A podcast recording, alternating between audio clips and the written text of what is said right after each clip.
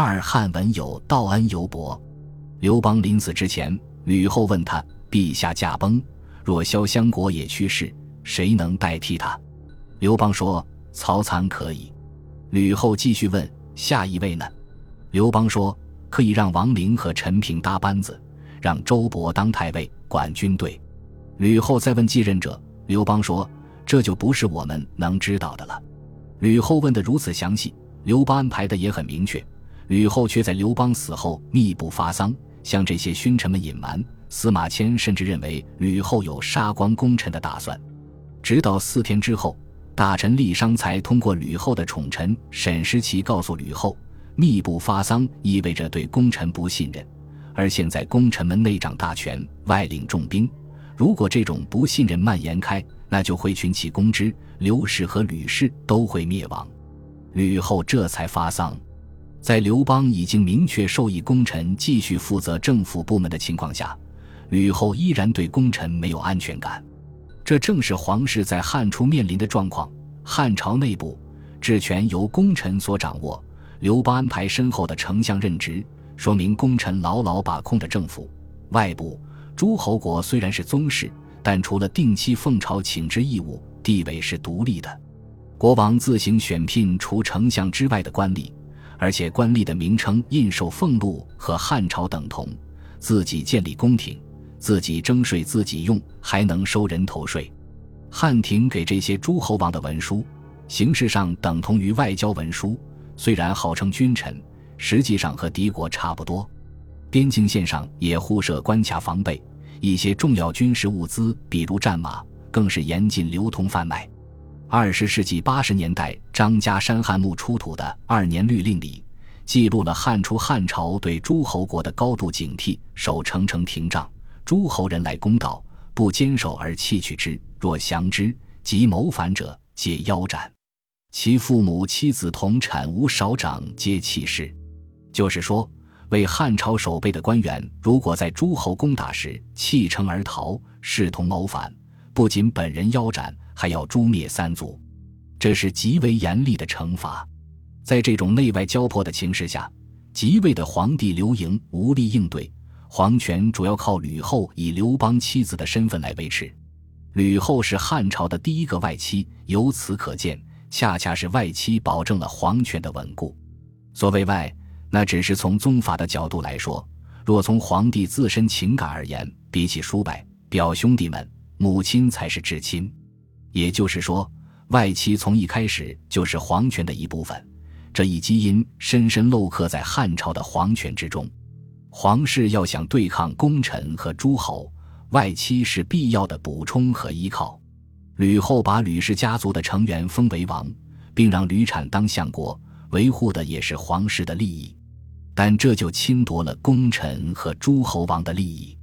所以吕后一死，关东的齐王刘襄率先发难，逼近函谷关，说是秦王，实际有夺取帝位之意图。刘襄是刘邦的长孙。他的二弟朱虚后刘璋，三弟东牟后刘兴居都在长安，在他俩的策动下，汉朝的大臣们很快就与齐王里应外合，一举诛灭了吕氏家族。其中，刘璋亲手杀掉了吕产。诸侯王的势力如此强大，功臣们当然不敢取刘氏而代之，而是选择诸侯王即位。皇室的大宗嫡系仅延续两代即告灭亡，虚弱可见一斑。若论功行赏，当然是由齐王刘襄继承皇位了。刘璋、刘兴居也是这么想的。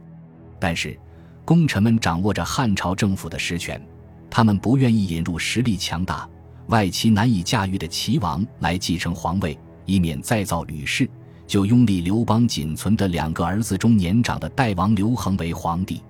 刘恒就是汉文帝，并没有参与齐王的行动，在这次政变里。他是置身事外的，所以当汉朝使臣来到代国要迎他即位时，他非常谨慎，召集王庭的官员前来商议，大家的意见基本一致，不能去。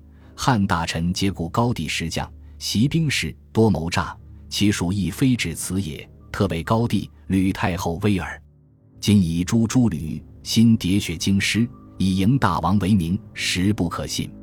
愿称疾无往。以观其变。这段话清楚地揭示了当时汉廷、诸侯和功臣三者之间的关系。代国的官员们将中央官员称为汉大臣，显然将汉朝和代国看作两个国家，也说明汉廷中央政府的权力掌握在功臣手中。功臣与皇室的关系也不是那么一条心，而是为高帝吕太后威，而且此时吕后所立的皇帝尚在位。所以，假如入主汉庭，会不会是阴谋？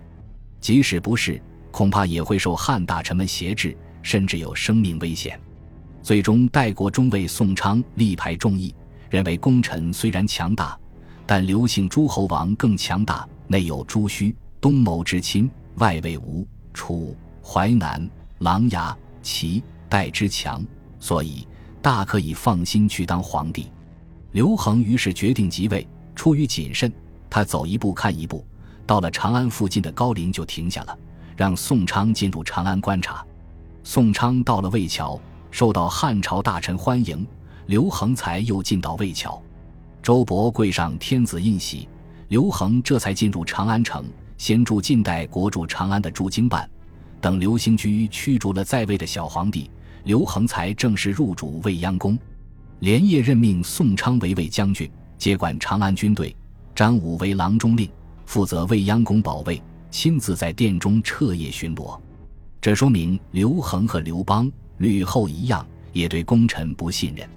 入主汉庭后的第一个元年伊始，已经稳定政局的刘恒正式拜祭高帝庙，把母亲从代国接到长安，并颁布了改元之后的第一份诏书。这份诏书就说了一件事。褒赏诛灭吕氏的功臣和诸侯们，但是当了皇帝的刘恒身份已经变了。在褒赏的背后，他看待吕后的真实态度会是什么？他真的会憎恨吕氏家族吗？未必。吕氏残害刘氏子弟，刘恒从情感上当然是反对的。但站在皇帝的位置上，刘恒应该会同情吕氏家族，因为外戚是皇权的一部分。吕后并没有取刘氏而代之，而是在不断抵抗诸侯王和功臣，保卫皇室嫡系。吕后恰恰证明了外戚对于皇权的重要性。刘恒从诛灭诸吕的政变中吸取的教训，并不是防范外戚，而是避免再次出现诸侯王领兵扣关，或是功臣发动政变废立皇帝这样的事。此时，一个年轻人出现了，他的名字叫贾谊。贾谊值得多说两句。后世所熟悉的贾谊，是唐人李商隐那首名诗《宣使求前访逐臣》：“贾生才，调更无伦。可怜夜半虚前席，不问苍生问鬼神。”里的贾谊是一个怀才不遇、被君主所耽误的人物。事实上，自身陷于牛李党争、沉沦下僚的李商隐，遮蔽了贾谊的真实面目。在司马迁笔下。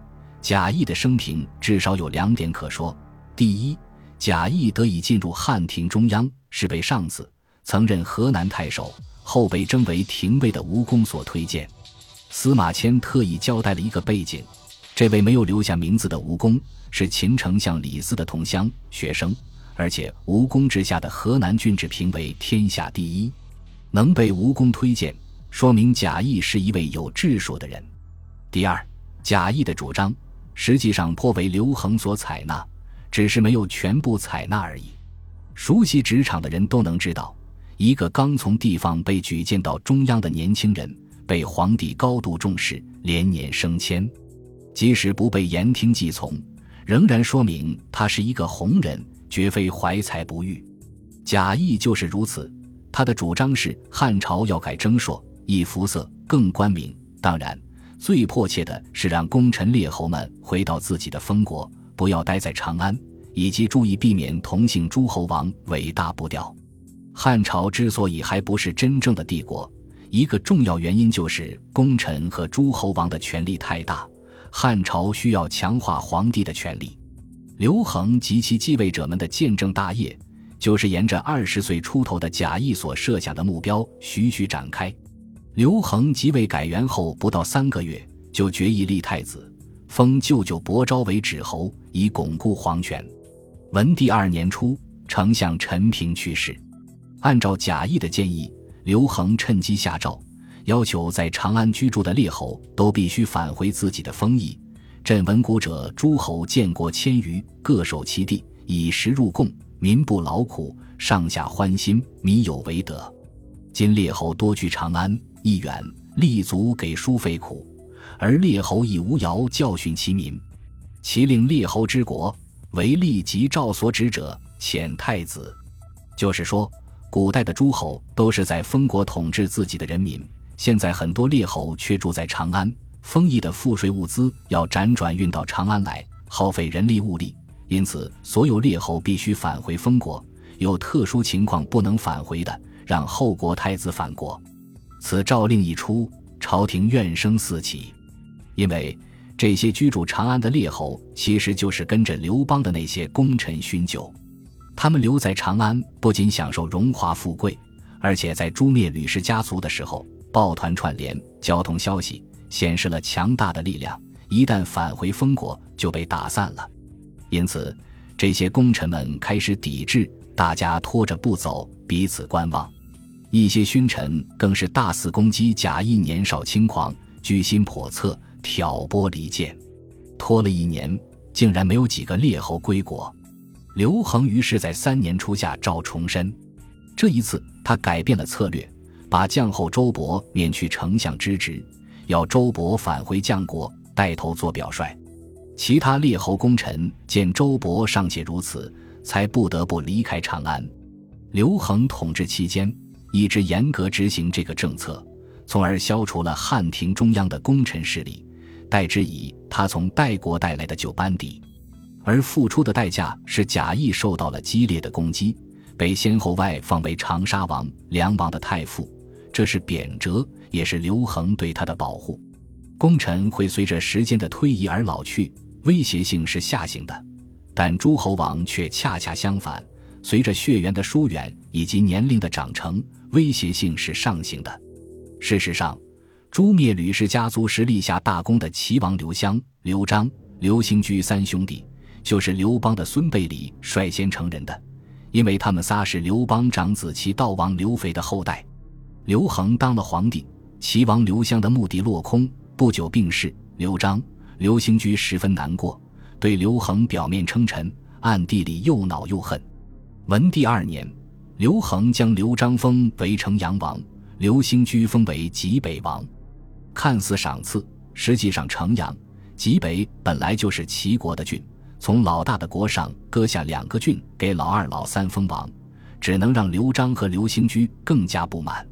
文帝三年。刘璋去世，几年前还踌躇满志准备入主汉室的三兄弟，只剩下刘兴居满怀怨气的活着。刘璋去世两个月后，正好赶上刘恒到代国视察与匈奴战争的前线。刘兴居以为刘恒御驾亲征，长安空虚，觉得机不可失，举兵造反，但两个月后就失败了。刘兴居自杀，国除。十二年后，刘恒又借齐国绝嗣之机。将齐国一分为六，给了齐王的子孙，齐国被肢解，整个齐悼王室系对皇室的仇恨也就更深了。与处置齐国的方式相似，另一个颇具实力的诸侯国淮南国也是国王刘长谋反，在被流放的路上自杀，国除。又过了十年，淮南国被一分为三。以刘恒的实力，在建政道路上只能走这么远，早立太子以防不测，让功臣列侯归国。并对实力强大的齐国和淮南国进行削弱。至于贾谊关于改征朔、易服色、更官名等意识形态的政教主张，尚未提上皇室的日程。汉朝建政和建国的道路仍然遥远。至于贾谊，则因为成就功名太早，未能理解这道阻且长的大业绝非一代一人所能完成。刘恒已经很不错了，因此。当贾谊照管的梁王不慎坠马去世后，他纠结于身为太傅的失职，更伤悼于壮志难酬的抑郁，不久死去，年仅三十三岁。司马迁将他和屈原合为一张立传，表面是哀怜贾谊的命运，实则是把贾谊和屈原拉到一起，以批判帝王不识珍宝，以贾谊之酒杯浇自家之快垒，此为司马迁之微言大义。多年之后，王安石更客观的反问说：“一时谋议略施行，谁道君王薄甲生？”而另一位诗人则说得更直白：“梁王堕马寻常事，何用哀伤负一生？”当然，这些都是后话了。本集播放完毕，感谢您的收听，喜欢请订阅加关注，主页有更多精彩内容。